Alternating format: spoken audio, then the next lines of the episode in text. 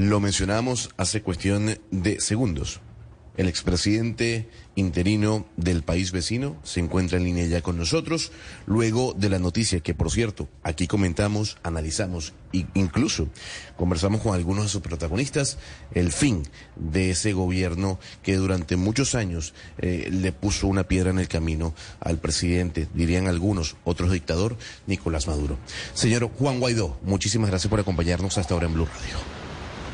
Muy buenos días, saludos a todos los que sintonizan y están escuchando hasta ahora. A ver, expresidente, eh, uno empieza a ver en retrospectiva lo que pasó con el gobierno interino y uno se empieza a dar cuenta de algunos nombres, de algunas figuras que yo no sé si por su cabeza pasaron, que eran realmente eh, cercanos a usted o al final eh, lo que para para que para, para lo que fueron es para utilizarlo usted como como una marioneta. Quiero comenzar con el, embajador o ex embajador de su gobierno en Colombia, Tomás Guanipa. Él estuvo con usted hasta el año 2021. Y ahora salió diciendo que el, que, que el un momento, que la presidencia interina era una piedra en el zapato. Usted, para la pregunta concreta es, ¿usted se sintió traicionado en esa votación de hace algunas semanas? Mira, eh, lo primero es que el origen de esto, el gobierno interino y la presidencia encargada, se basa en el artículo 233 de nuestra Constitución, una herramienta de lucha para enfrentar una dictadura. Hoy, eh, que como ustedes lo han visto en primera persona en Colombia, eh, en el caso de Colombia, dos millones de venezolanos. Nadie emigra por placer. Uh, puedes ir de ocasiones por placer, pero no eh, abandonar todo y empezar de cero por esto. Así que lo primero que hay que decir es que la piedra en el zapato es de la dictadura, mantiene el desconocimiento, eh, la protección de los activos, que lo están señalados hoy por delitos de lesa humanidad, Maduro directamente como un criminal de lesa humanidad. La opinión o no de un diputado, ex embajador, bueno, su opinión, que se reflejó ciertamente en una votación, que lideraron tres partidos políticos en el caso de Venezuela que decidieron eh, anular la figura de presidencia encargada, debo decir de manera inconstitucional, porque sigue estando el vacío de poder en Venezuela y alguien debe llenarlo. Ahora, eh, más que decepción, más que traición a, Juan Guaidó, porque esto no es un tema personal, es un tema de lucha democrática por los venezolanos, por esos migrantes y refugiados que hoy están en Colombia y quieren regresar a nuestro país. Hoy lo que hay que hacer es recomponer la unidad en Venezuela, la alternativa democrática, pensando de nuevo en esos dos millones de migrantes y refugiados, pensando, por cierto, en muchos colombianos que están en Venezuela y han hecho también de Venezuela su país, como países hermanos que somos. En el ELN y la disidencia de la FARC está extrayendo oro ilegalmente de Venezuela para financiar operaciones terroristas. Así que eh, esto de ninguna manera lo tomo personal. Para mí sigue siendo una lucha por la democracia, por la libertad, por los venezolanos y por supuesto eh, por lograr bienestar para nuestra gente. Se lo pregunto porque mucha gente tildó de traición lo ocurrido hace semanas con respecto a estos diputados que votaron en contra del seguimiento del gobierno interino. Ahora le quisiera preguntar sobre su futuro. ¿Ahora qué? Juan Guaidó, ¿qué? ¿Va a buscar ser precandidato presidencial a pesar de las condiciones electorales que ya conocemos que hay en Venezuela? Sí, yo creo que el reto que tenemos en lo inmediato los venezolanos y la alternativa democrática es reunificar a la sociedad, a la población. Hoy hay maestros protestando por sus reivindicaciones eh, salariales, laborales. Como ustedes saben, entre 8 y 15 dólares es el sueldo mínimo de un maestro. Los escuché antes hablando de pobreza. Si en un lugar hay pobreza hoy, lamentable y tristemente, eh, es en, en Venezuela y, y, lo que ello implica, obviamente, socialmente eh, hablando. Entonces yo creo que el reto en lo inmediato para mí, para, para nosotros como alternativa democrática, es trascender lo que fue esta unidad político-partidista, incluso estos tres partidos que tomaron la decisión de anular eh, el, gobierno interino y llevar esto a, a, ampliarlo con estos maestros que hoy protestan, con los estudiantes que luchan por el futuro, eh, a la unión eh, de los venezolanos. La buena noticia para los que nos escuchan desde Colombia es que ya están convocadas unas primarias para que participen los venezolanos dentro y fuera de Venezuela en elegir no solamente un candidato, que yo creo que sería insuficiente, eh, sino eh, renovar el, el liderazgo de la alternativa democrática. Por mi parte, bueno, hoy mi candidato precisamente es la unidad, es montar la primaria, que exista. Si bien está convocada, hay que ponerle fecha, hay que acompañar a una Comisión Nacional de Primarias entendiendo que en Venezuela estamos en una dictadura, que esto no va a ser un regalo o una concesión graciosa eh, del dictador Maduro. Por el contrario, nos vamos a enfrentar a un alto grado de adversidad porque van a seguir persiguiendo, van a buscar dividir a la oposición, algunos cooptándolos, algunos financiándolos incluso, como el caso de los alacranes en Venezuela, que básicamente, como ustedes saben, fueron eh, diputados y dirigentes sobornados por el régimen, que lo demostramos además, muchos de ellos hoy sancionados por los Estados Unidos y Europa. Así que en el corto plazo, eh, incluso los venezolanos que están en Colombia, prepararnos para esa primaria y reunificar a la oposición, porque Maduro sigue siendo minoría en este momento. Maduro sigue siendo pero entonces, expresidente, entonces para las personas que nos están escuchando, muchos venezolanos, por cierto, en toda Colombia, eh, Juan Guaidó será precandidato. Juan Guaidó estará en esas primarias de la oposición. Hoy mi rol, eh, de nuevo, es que, exista la primaria. Eh, mi rol es procurar la unidad. En el momento que haya un cronograma de primaria, anunciaremos o tomaremos una decisión siempre pensando en los venezolanos. Señor Guaidó, pero dicho esto, vale la pena destacar la popularidad que usted tiene según un reciente informe de Data Analysis que dice que usted está como en 15% de popularidad después de haber tenido el 61%. Y luego de cuatro años en, los que el resultado principal, que era sacar a Maduro del poder, no se dio y los demás resultados de su mandato de interinidad, eh, pues no, tampoco, no, no se puede hacer una lista larga de ellos porque qué insiste usted en ser una figura, eh, digamos, postulable para ser elegida cuando no le fue bien? Mira, eh, entiendo tu punto de vista y lo respeto. Eh, Data Analysis funciona en ocasiones más como un aparato de propaganda que como, como un estudio de opinión. E, e incluso dando, por cierto, ah, ese número, bueno, tengo una opción. Ahora ya, de nuevo, tomaré la decisión en su momento. Ah, y no es que a Juan Guaidó no le fue bien lamentablemente la democracia no le ha ido bien en Venezuela, en Nicaragua o en Cuba. Ah, lamentablemente eh, los periodos y los procesos de paz, como ustedes saben, toman tiempo. Ah, lo que no podemos es rendirnos. La democracia no puede perder momento, no es un tema de popularidad, no es un tema, el, derecho a la vida, no es un tema ah, simplemente eh, de opción, es una decisión, es una lucha constante y lo es en Venezuela. Así que yo no solamente tengo, eh, mi interés no es una opción electoral, de ninguna manera estamos en dictadura. Mi interés es la democracia y aportaré desde el rol que pueda hacerlo, como lo he hecho desde que soy, estoy en el movimiento estudiantil hace ya casi 15 años, desde que hemos defendido los derechos de los ciudadanos más vulnerables, de las víctimas de violación de derechos humanos, la libertad de expresión en Venezuela, los migrantes y refugiados venezolanos, no solamente en Colombia, sino en todas partes del mundo. Ese es el rol que tiene hoy un venezolano, defender derechos eh, fundamentales. No podemos ver esto desde la perspectiva eh, de mercadeo electoral o de simplemente eh, una opción cuando en Venezuela ni siquiera hay medios de comunicación. Como ustedes saben, por ejemplo, CNN se sigue sin ver en Venezuela, simplemente porque lo sacó la dictadura, sin contar los casos más sonados como Radio Caracas Televisión, NTN 24 y cualquier canal de televisión por cable o no que se atreva a disentir. A eso también enfrentamos, a una brutal censura y un gran aparato de propaganda que, por cierto, mantiene también a los rusos Ah, como ustedes saben, eh, Rusia Today, Sputnik, como eh, aparato de repercusión de propaganda de, de, todo ese aparato de guerra. Claro, pero señor Guaidó, supongo yo el objetivo principal pues es que caiga la dictadura y en estos 23 años de dictadura chavista, digamos que ustedes han probado todo el recetario, han tenido marchas estudiantiles, han ganado elecciones en 2007 y 2015, eh, tuvieron el guiño y la simpatía de, Donald Trump, han tenido también el, chavismo, la cercanía de gobiernos demócratas, ha habido de todo, el cerco diplomático, bueno, lo han probado absolutamente todo. De ahora en adelante, para usted, ¿cuál sería la manera más efectiva de que salga Maduro del poder? si usted tendría que dar una línea de todo lo que se ha probado, lo más efectivo que se debería tratar. Mira, como tú lo has dicho, hemos probado literalmente de todo dentro de la Constitución, dentro de la lucha no violenta en el caso de Venezuela. Y creemos que la e, efectiva, a pesar de, dolorosa y larga, yo creo que es una combinación. Creo que, que para enfrentar una dictadura necesitas organización, necesitas unidad, interna de las fuerzas políticas en Venezuela, no solamente de partidos políticos, sino también gremios, sindicatos, movimientos estudiantiles, la iglesia incluso. Y yo creo que esa es la tarea número uno.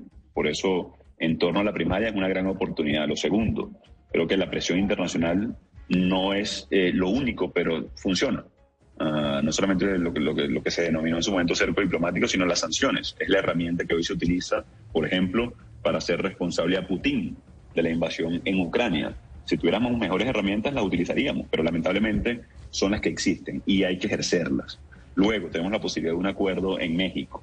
Eh, ¿Esperamos buena fe de una dictadura? Por supuesto que no.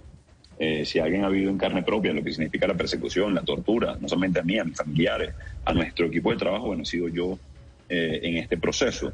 Pero tenemos la posibilidad de un acuerdo para mejorar las condiciones de competitividad en una elección presidencial que nos deben desde el 2018. Y aquí creo que empieza también un tema importante, focalizar el objetivo. Creo que podemos convertir esa elección presidencial que nos deben y que el mismo dictador le puso fecha a 2024, así que quedan 354 días para el 2024 y lograr esa opción, eh, movilizarnos en torno a eso, hacer de esa elección un espacio de ejercicio de derechos, no solamente saber quién tiene más votos, los tiene la alternativa democrática. Del 2015 a la fecha lo hemos demostrado una y otra vez. Ahora hay que hacerlos valer, hay que defenderlos. Es si combinamos todas estas variables, creo que tenemos una oportunidad de redemocratizar Venezuela, de recuperar las instituciones, de atender a los más vulnerables, de volver eh, al país en definitiva.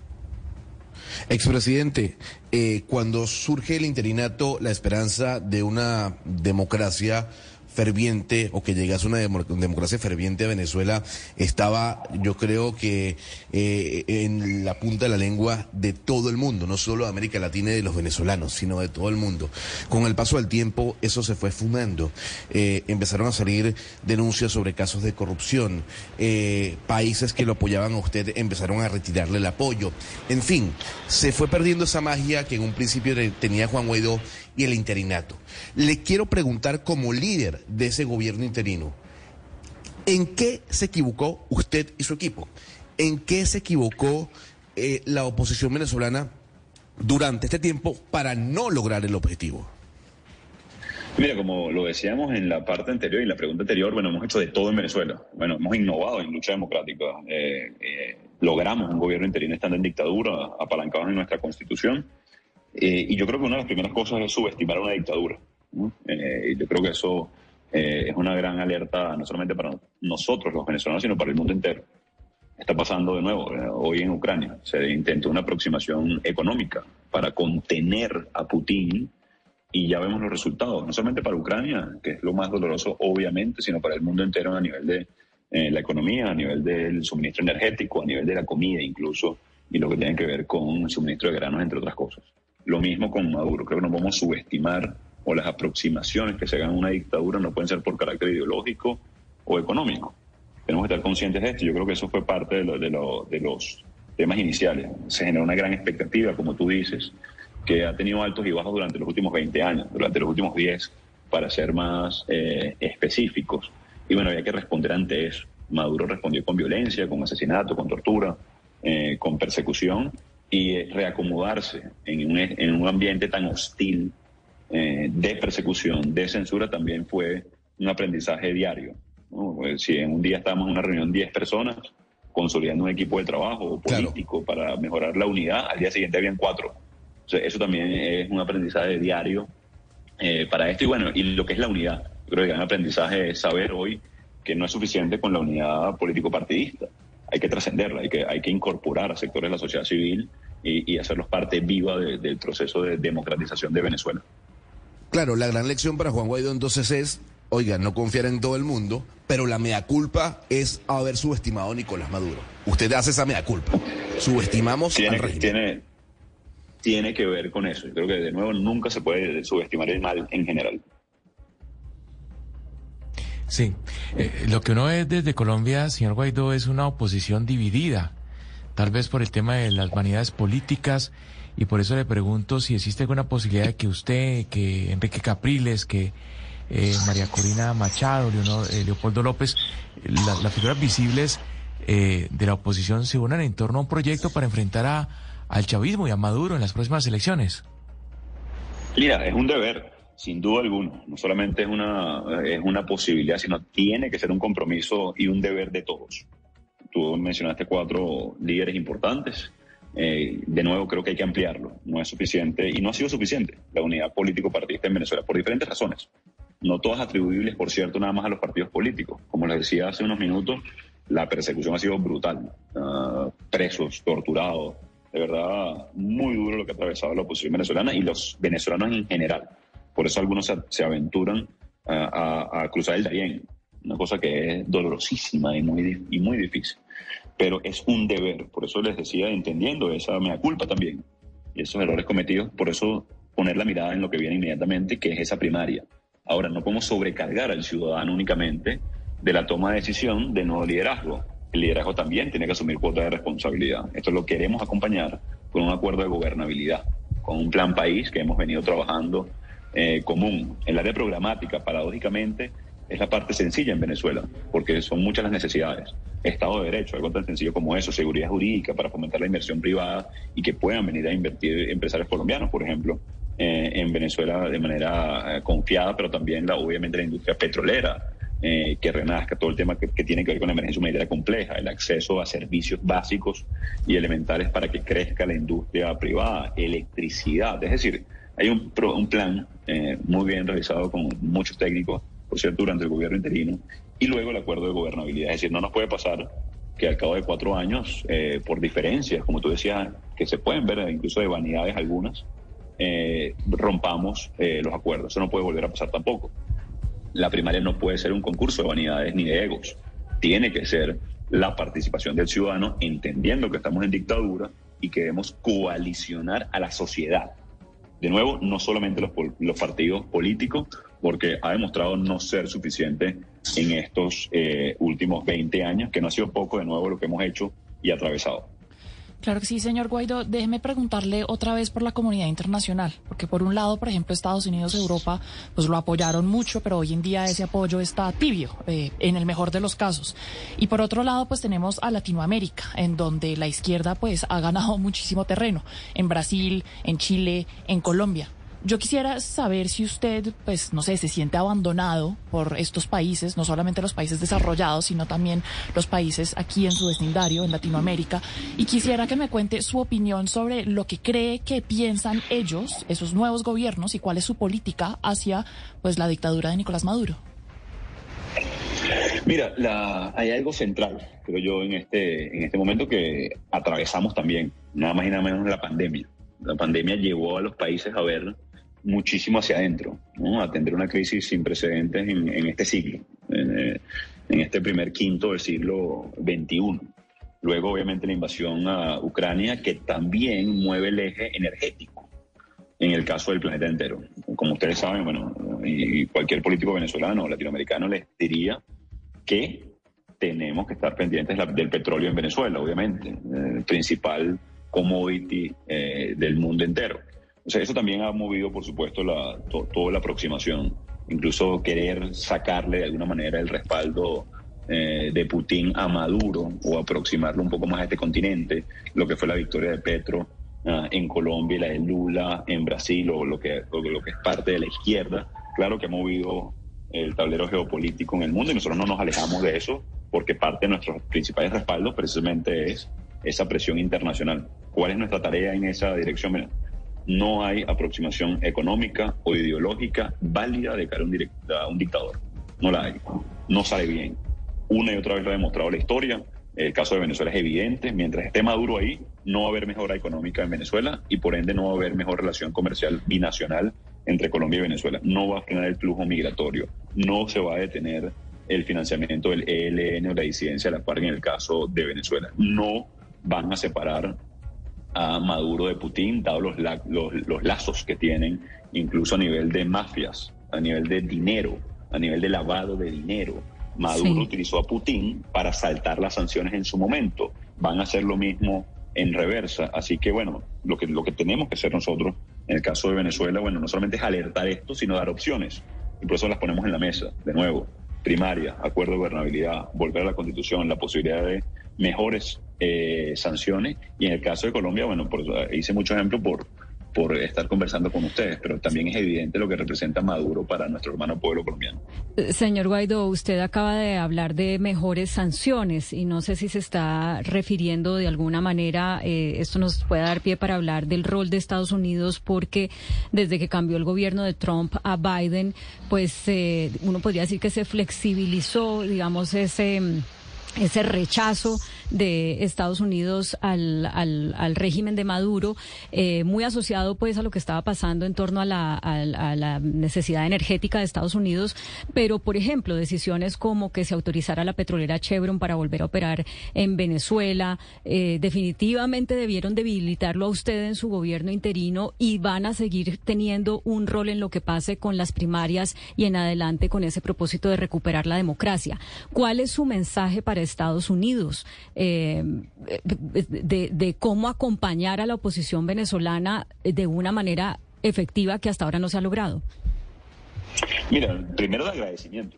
Eh, gracias al apoyo de los Estados Unidos hemos logrado también herramientas importantes para poner contra la pared situacionalmente al dictador. Eh, no ha sido poco lo que hemos logrado. Preso, por ejemplo, Alex Saab, que ustedes conocen bien en Colombia, eh, testaferro del dictador, traficante de, hambre, básicamente, eh, en Venezuela. Eso es lo primero. Ahora, creo que también hay lecciones, grandes lecciones aprendidas en este proceso.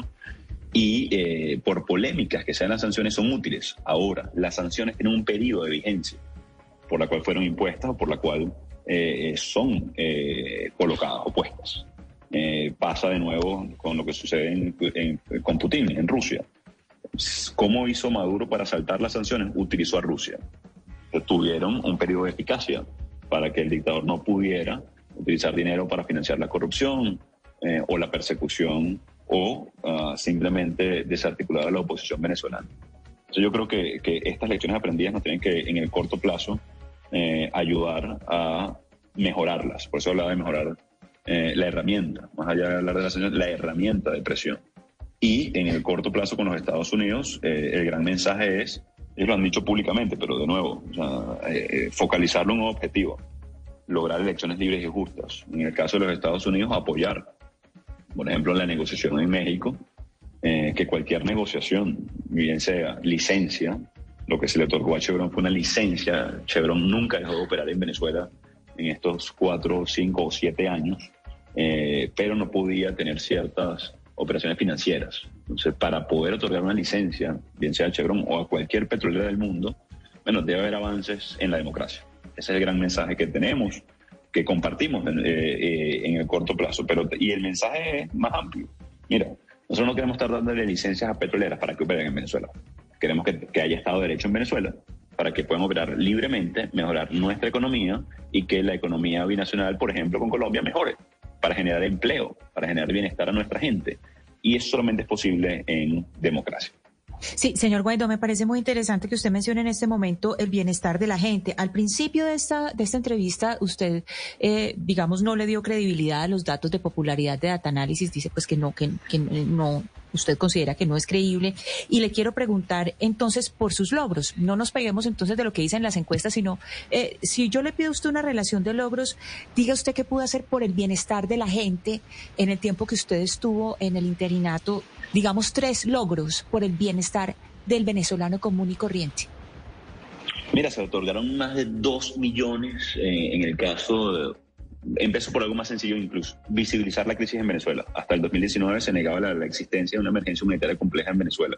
El reconocer la emergencia humanitaria compleja llevó a países del mundo a poder otorgar estatus de refugiados a los venezolanos, lo que les dio identidad, que les dio acceso a empleo y trabajo.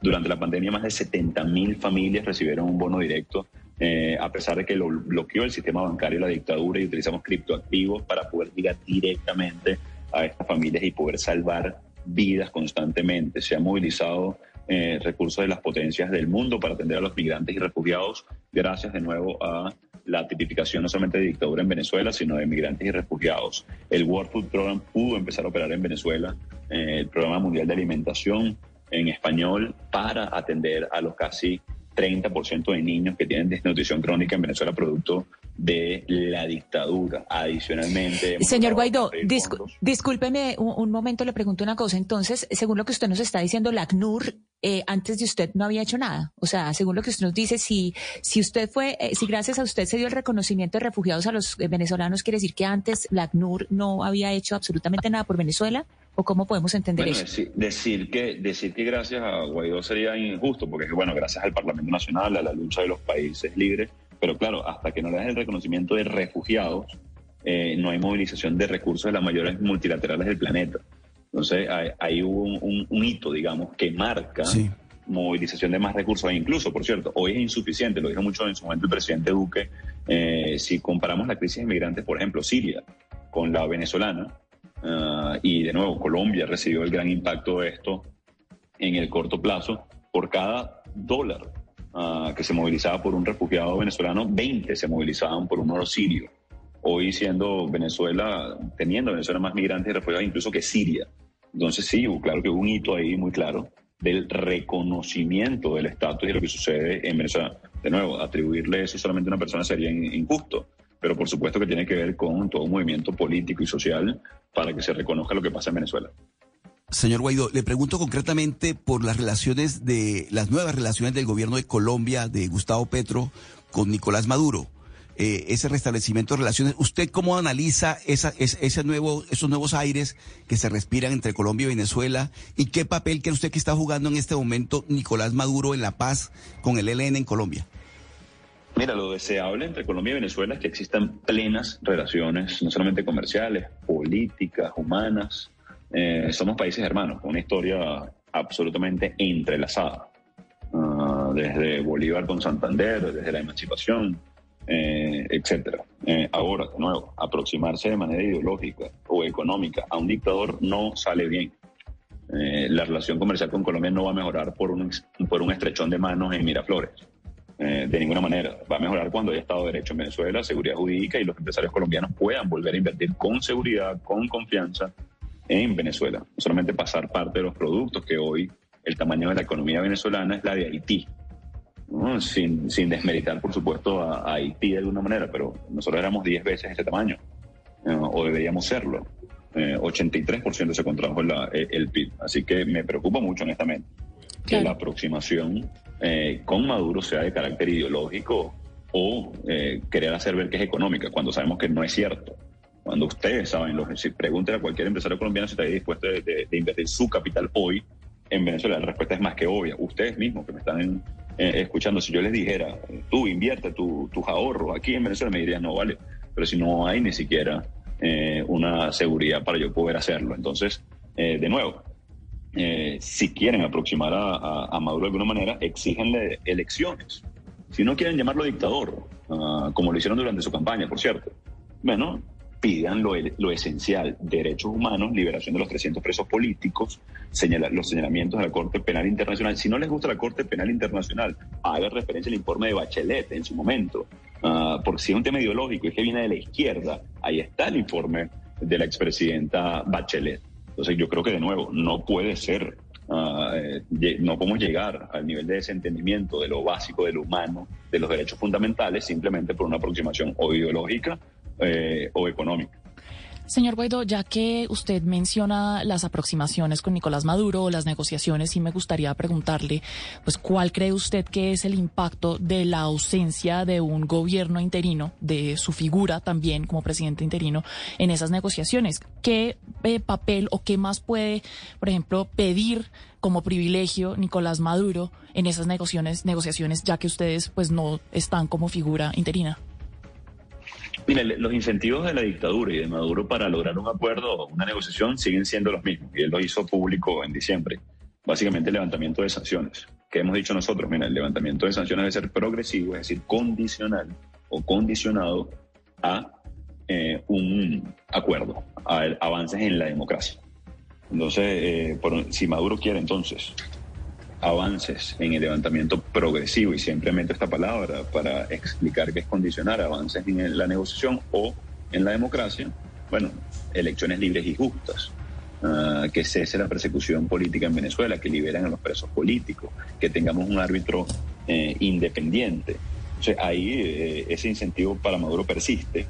Tú hacías referencia eh, a la licencia de Chevron, y de nuevo, él lo hizo muy verbal en diciembre eh, del año pasado. Entonces, ahora mejora nuestra posición negociadora, digamos, para lograr ese acuerdo, el haber quitado el, el gobierno interino. Bueno, debo ser sincero, evidentemente no.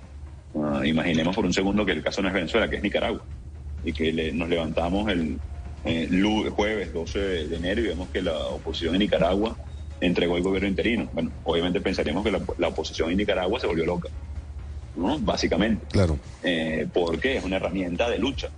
Entonces, bueno, hay que recomponer eso, para eso está la primaria, tenemos el acuerdo todavía vigente, los incentivos de la dictadura siguen existiendo y ahora nos toca a nosotros hacer nuestra parte con la comunidad internacional y, por supuesto, a lo interno en Venezuela. Expresidente, nos quedan dos preguntas y la penúltima tiene que ver con eh, casos de corrupción ligados al interinato. El primero, el que tuvo que ver con el concierto realizado en la frontera.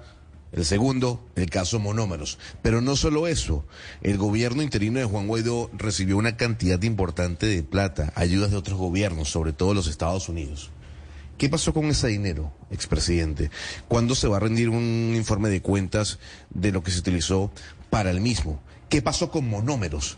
¿Por qué Monómeros quebró? Eh, mira, varias cosas. Uno, el más reciente informe se presentó en noviembre eh, de rendición de cuentas, fue muy específico. Eh, hay que diferenciar varias cosas, lo que es el uso de fondos públicos, con lo que es cooperación internacional, con lo que es dinero movilizado de países para la atención de la emergencia humanitaria. Un poco también hay una gran confusión en la opinión pública, no solamente en Venezuela, sino a nivel internacional de, esto. Lo primero es que todos los fondos utilizados públicos están auditados eh, por la, tercera empresa más importante de contaduría del mundo. Eh, eh, no digo el nombre de la empresa porque ellos explícitamente pidieron no ser nombrados por la persecución en Venezuela, que todavía tiene algunos trabajos aquí con empresas privadas en el país, temen por la persecución. Y luego todo lo que tiene que ver con cooperación. Eso va dirigido básicamente a ONGs, a defensores de derechos humanos, todo lo que tiene que ver con ACNUR, obviamente lo maneja ACNUR, no pasa de ninguna manera eh, por el gobierno interino, incluso los fondos públicos que se utilizaron para el caso Héroes de la Salud, así se denominó eh, eh, lo que hicimos durante la pandemia, fue punto a punto. los que conocen de, de, criptoactivos, bueno, va directo a la persona, directamente del banco emisor a, la persona directamente. Entonces, eso más bien ha sido un ejemplo de, transparencia y de rendición de cuentas. Y por otro lado, bueno, eh, monómeros, a diferencia de durante la administración de Maduro, que hoy la tiene de nuevo, eh, dio ganancias los, los, años donde, donde estuvimos presentes. Y a pesar de eso, investigamos todos los casos de que fueron denunciados. En mi caso, por ejemplo, destituí a la Junta Directiva, mandé una, eh, ordené una auditoría externa. Por cierto, fue bloqueado en un momento por la Asamblea Nacional y lo vamos a seguir haciendo. En contraste, Circo, por cierto, también tuvo su rendimiento histórico más alto desde que es una refinería, como ustedes saben, Circo, una refinería venezolana en, eh, en Estados Unidos, tuvo rendimiento histórico. Ahora, esto hay que actualizarlo constantemente. En los próximos días haremos una actualización de la más reciente que fue en noviembre eh, y creo que también es un elemento diferenciador con lo que ha sido la dictadura los últimos 20 años. A ver, hubo, quisiera preguntarle sobre este punto de monómeros, eh, expresidente, y tiene que ver con eh, tal vez ese, rompimiento, esa ruptura de la relación con Leopoldo López. ¿Influyó la situación que se vio en, en monómeros con respecto a la mamá de Leopoldo López para esa, ese distanciamiento de ustedes dos? Por lo que se conoció hoy la cantidad de dinero que recibió Llorente Cuenca eh, como asesor de monómeros, siendo la madre de Leopoldo López quien dirigía Llorente Cuenca? Eh, bueno, mira, eso eh, obviamente puesto de esa manera puede sonar escandaloso. Ahí hay una, una, firma internacional que fue contratada donde trabaja la señora Antonieta. ahí si hay que rendir cuenta, también hay que rendir cuentas. Obviamente este, se debe comentar todo. Le agradezco además la pregunta. Eh, como ustedes saben, también yo con una de las empresas más importantes de comunicaciones del mundo. Este, así que, bueno, eso se, investigó también y se, y se responsabilizó. En ese momento, por cierto, Leopoldo Pérez no tiene ningún cargo desde el 2020 en el gobierno interino. Entonces, y no hay un distanciamiento, honestamente, con, con Leopoldo López. Por el contrario, busco aproximación con la mayor cantidad de líderes venezolanos eh, que puedan ayudar en la reunificación de la alternativa democrática. Señor Guaidó, usted dijo en algún momento de la entrevista, eh, si, a, ustedes les dicen inviertan en Venezuela, pues cualquiera va a decir que no, porque no es una buena opción. No obstante, em, y a pesar de que más del 90% de la población está en pobreza. Los resultados del año pasado mostraron eh, un crecimiento importante. La CEPAL dice que fue alrededor de un 10%. El Banco Central de Venezuela dijo que el PIB creció el 18% en 2022, con lo cual, en medio de lo terrible que sigue siendo la situación, pues se ven unos visos de recuperación. En este sentido, usted como miembro de la oposición eh, insiste, digamos, en ese llamado a la gente a no invierta en Venezuela, no vaya a Venezuela porque eso es un régimen a pesar con lo que con la consecuencia que eso podría tener en la recuperación que en algo beneficia a la gente que la está pasando tan mal? Mira, yo nunca he dicho no inviertan en Venezuela. Les hice una pregunta a ustedes que si ustedes lo harían, eh, estando en una dictadura. Pero eh, les voy a poner una imagen mental en la, a los que nos están escuchando, ¿no? voy a, transmitírselas con palabras. Si ustedes tienen un amigo que pesa 100 kilos y al cabo de 8 años se lo encuentran y pesan 21 kilos, ¿qué pensarían de ese amigo? Bueno, que se está muriendo.